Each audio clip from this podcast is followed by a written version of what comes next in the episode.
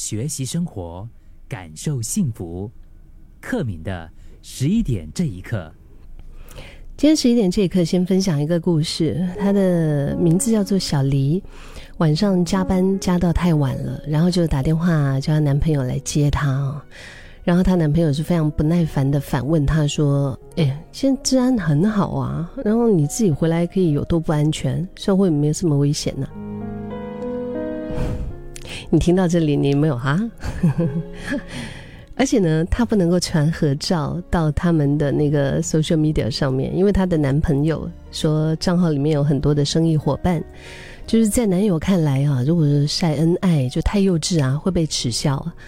嗯，有时候看见怀疑就是疑似暧昧的讯息也不能问，因为一问了之后呢，她男朋友就会反问她一句：“你不信任我？”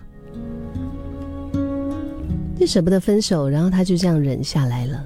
她学会了一个人打 Grab 回家，记好车牌，然后有女生如果是传信息给她的男友，她就假装没有看到，比较好过。她男友说要加班，不能够陪她去吃饭，她就说知道了，然后她不问也不闹。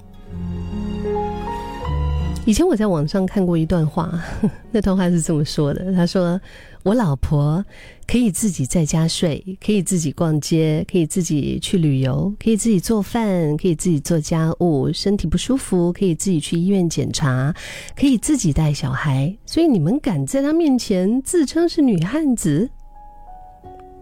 网友只不过是冷冷的回了一句：“像你老婆这样的人，在我们这儿通常我们叫她寡妇。”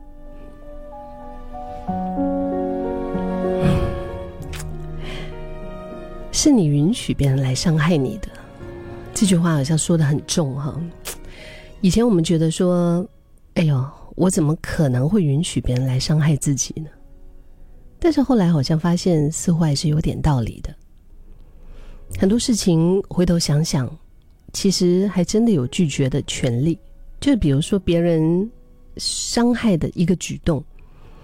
自己真的可以选择是怎么样去面对，或者只是一个说者无心，听者却有意的状况。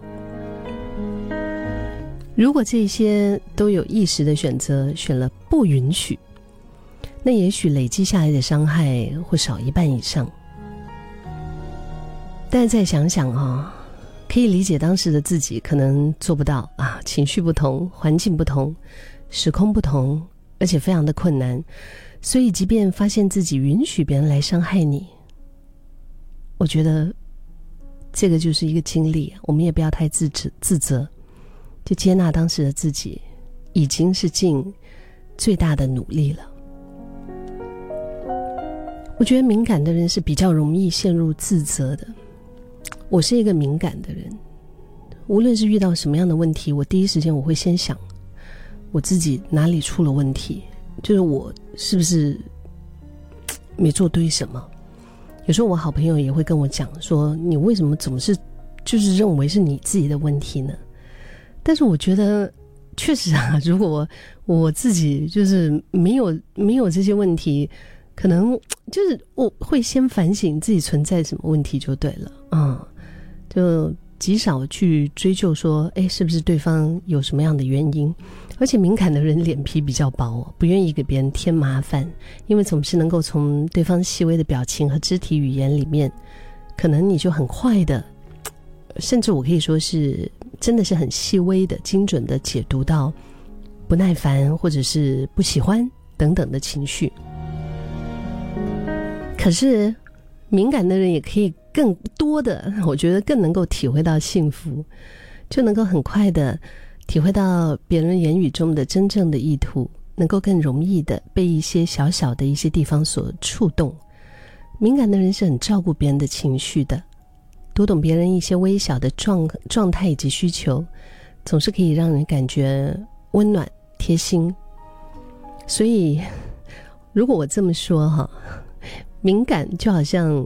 敏锐的味觉一样就是很辣的味道可以让你感受到很痛苦可是很好吃的味道就可以让你感受到非常的幸福对吧？我觉得看到那个自己拥抱敏感的自己拥护善良的自己不要让你的委屈填满了你的生活。因为很多时候要成为什么样子啊不应该是这个世界期待你成为的而是你自己想要的。